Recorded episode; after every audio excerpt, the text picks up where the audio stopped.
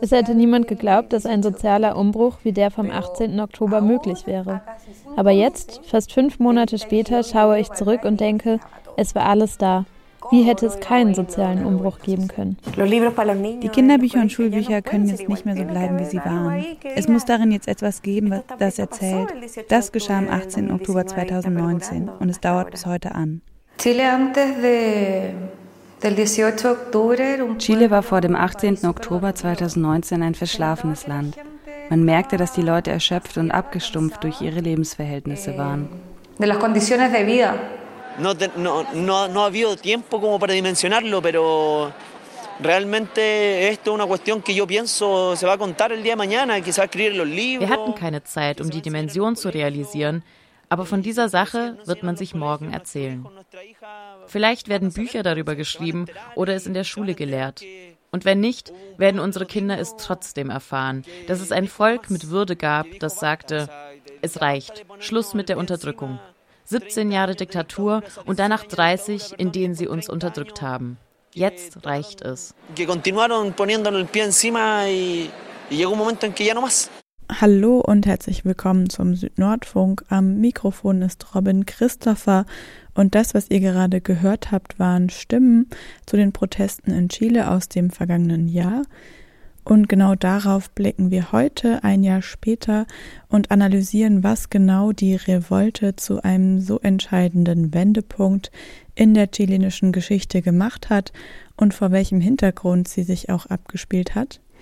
Außerdem wollen wir die unterschiedlichen Akteure vorstellen, die damals wie heute auf die Straßen gehen und für ihre Rechte kämpfen. Und schließlich schauen wir auch auf den Ausgang des äh, Referendums, bei dem die Chileninnen vergangenen Monat über die Zukunft der Verfassung abstimmen konnten. Wir verwenden in dieser Sendung eigene Interviews sowie Stimmen und O-Töne aus äh, verschiedenen Dokus, unter anderem die, die ihr eingangs jetzt gerade gehört habt. Die eine Doku heißt Sentido en Común, also übersetzt sowas wie Gemeinsinn, und die andere Sie nahmen uns alles, selbst unsere Angst. Beide könnt ihr auf YouTube äh, anschauen. Es gibt sie dort auch mit deutschen Untertiteln. Durante marzo el mundo se paralizó por la pandemia. Declaran la cuarentena para frenar el virus porque el tiempo apremia. Pero en Chile hay un ministro tratando de hacer la piola. Ojalá el virus mute, se vuelva buena persona. Que viajeros y posibles infectados. No hubo medidas que mueran trabajadores mientras que no frene la economía. Y los recursos del Estado, donde están destinados a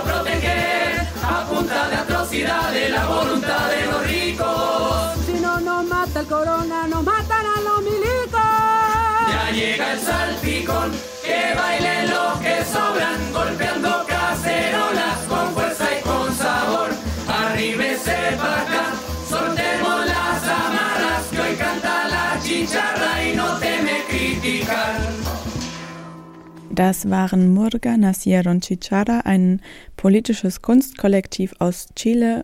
Wir sprechen heute über die Revolte in Chile der, des vergangenen Jahres. Chile galt jahrzehntelang wirtschaftlich, sozial und politisch als vermeintlich stabil im Vergleich zu anderen Ländern Lateinamerikas.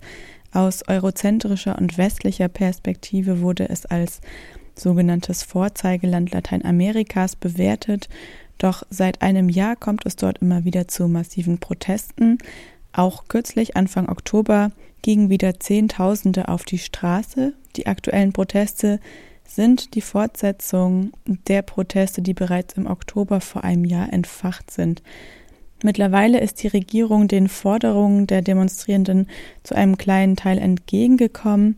Ende Oktober stimmten die Chileninnen in einer Volksabstimmung darüber ab, ob eine neue Verfassung erarbeitet und eingeführt werden sollte. Das Ergebnis war ganz eindeutig Ja zu einer neuen Verfassung, aber dazu hören wir später noch mehr. Blicken wir vorerst auf die Ereignisse vor einem Jahr. Grund damals war eine angekündigte Fahrpreiserhöhung im öffentlichen Personennahverkehr durch die Regierung. Dabei ging es eigentlich nur um 30 Pesos, das sind umgerechnet 3 Cent. Doch genau das hatte damals das Fass zum Überlaufen gebracht. Die Verbünde von Schülerinnen und Studierenden riefen zum massenhaften Fahren ohne Ticket auf. Diesem Appell folgten immer mehr Menschen.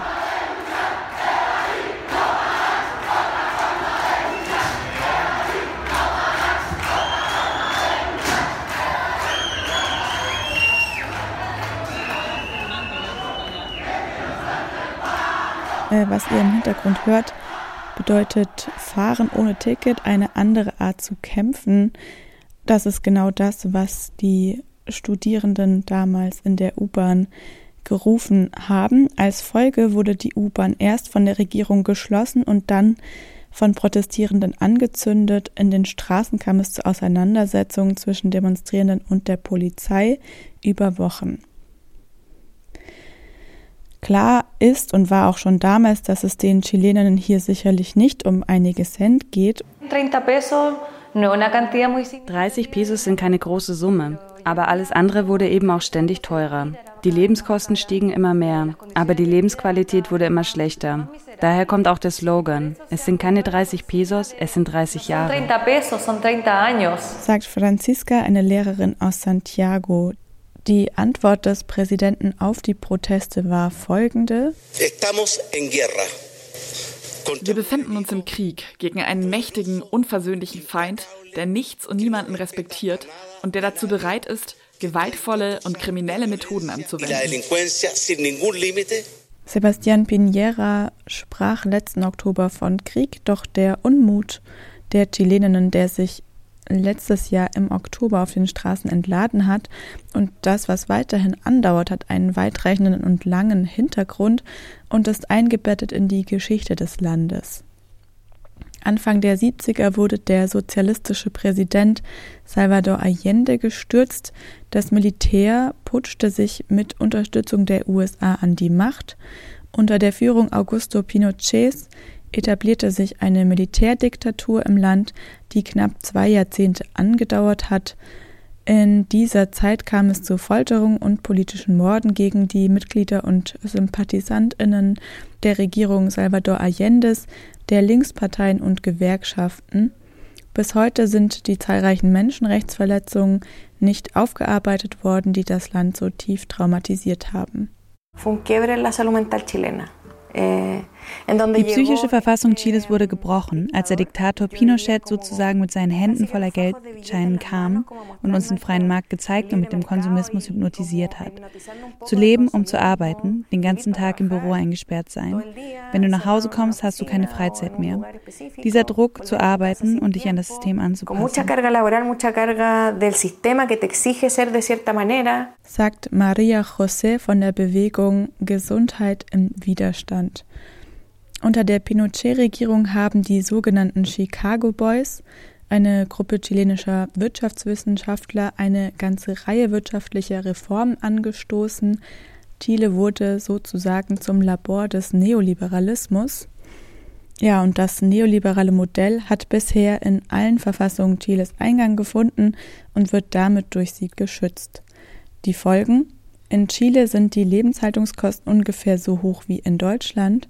Allerdings beträgt das Einkommen der Hälfte der Chileninnen nur ca. 500 Euro. Das Geld zum Leben reicht also bei vielen kaum oder gar nicht aus. Chile tiene todos sus recursos naturales privatizados. Alle natürlichen Ressourcen Chiles sind privatisiert. Wir können nicht über unseren eigenen Grund und Boden bestimmen, weil der Staat sich nicht verantwortlich fühlt, weder für die Gesundheit der Menschen noch für die Bildung oder die Grundversorgung. Der Zugang zu Gesundheitsversorgung, Bildung, Wohnraum und Rente unterliegt den Regeln des Marktes. Damit generiert das neoliberale Modell auch eine reiche weiße Elite und eine arme Unterschicht. Wenn man das sich in Zahlen vor Augen ruft, bedeutet das, dass das Pro-Kopf-Einkommen der reichen 1% circa 40 Mal höher ist als das Einkommen von 81 Prozent der Bevölkerung. In Santiago de Chile hat eine Frau, die in einem armen Viertel wohnt, im Schnitt eine um 18 Jahre geringere Lebenserwartung als eine Frau aus einem wohlhabenden Viertel. Ja, und vor allem die Situation der RentnerInnen, die mitunter am vulnerabelsten sind, verdeutlicht anschaulich den Zustand der chilenischen Gesellschaft. Estoy aburrido, estoy cansado. Ya tengo 60 años. Me quedan 5 años para jubilar. Ich habe es satt. Ich bin müde. Ich bin 60 Jahre alt. In fünf Jahren gehe ich in Rente. Momentan verdiene ich 650 Euro. Meine Rente wird nur 165 Euro hoch sein. Davon kann keine Familie leben. Mit 60 leide ich schon an Bluthochdruck und an anderen Krankheiten. Meine Rente aus meinem Job im Gesundheitswesen wird nur für einige Medikamente reichen. Ich werde von meinen Kindern abhängig sein und das macht mich sehr wütend. Und die da oben arbeiten 20 Jahre, kriegen dann ganz unbesorgt eine Rente, die ihrem Lohn entspricht und ich muss 40 Jahre arbeiten und erhalte eine miserable Rente. Das finde ich ungerecht. Das kann man nicht aushalten. Deswegen bin ich hier und protestiere auch. Tranquilamente. Y yo tengo que trabajar 40 años y me voy con un seguro miserable. Y eso yo creo que es demasiado injusto. En ninguna parte se puede aguantar eso. Que por eso que estoy aquí y estoy protestando también. Ich bin 60 Jahre alt. Ich gehe noch nicht in Rente. Denn ich habe ein Haus und werde nicht auf Schulden sitzen bleiben, die ich 20 Jahre lang abbezahlen muss. Ein Haus, für das ich 175 Euro Dividende bezahle. Ich habe meiner Tochter und meiner ganzen Familie gesagt, wenn ich in Rente gehe und immer noch diese Schulden habe, werde ich nicht zu Verwandten ziehen. Dann nehme ich mir das Leben. Entweder ändern Sie das System oder an dem Tag, an dem ich in Rente gehe, tschüss. Ich werde nicht bei Verwandten wohnen. Das habe ich schon hinter mir. Ich habe mich mein ganzes Leben aufgeopfert. Ich habe studiert, ich habe mich angestrengt, bin allen Anforderungen gerecht geworden, um mit 60 in Ruhe leben zu können. Ich habe keine Probleme. Ich habe schon alles erlebt. Ich habe genug Kraft, um bis 75 zu arbeiten. Und das werde ich tun. Aber ich werde nicht wieder zu Verwandten ziehen. Nein. Die Renten in Chile werden von privaten Rentenfonds verwaltet, den sogenannten AFP. 80 Prozent der aus den privaten Rentenfonds ausbezahlten Renten sind niedriger als der Mindestlohn, der bei 340 Euro pro Monat liegt. Altersarmut ist in Chile also ein sehr präsentes Thema. 2019 verzeichneten die Rentenfonds einen Gewinn von 550 Millionen Euro. Das sind rund 60 Prozent mehr als im Jahr zuvor. Die höchste Selbstmordrate in Chile ist die der über 80-Jährigen. Yo vengo de una población muy marginal, muy marginal. Ich komme aus einem armen Viertel, La Victoria. Für mich ist es normal zu sehen, wie die älteren Leute, die nicht genug Geld für Essen haben, auf dem Markt die Reste aufsammeln. Verdorbenes Gemüse und Essen vom Boden, nur um überleben zu können.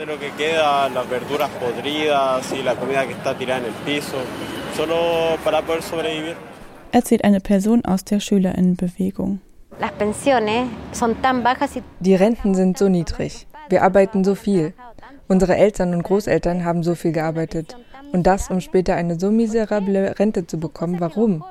Die Jugend nimmt das nicht mehr so hin. Sie denkt nicht nur an sich. Das ist ein Ausdruck des Kollektivismus.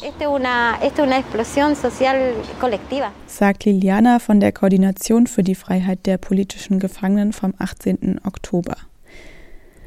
Abseits davon, dass die Auswirkungen des neoliberalen chilenischen Modells die Alltagsrealität der chilenischen Bevölkerung maßgeblich beeinflussen, haben auch andere Faktoren dazu geführt, dass die Revolte in Chile vor einem Jahr mit einer beispiellosen Vehemenz entfacht wurde.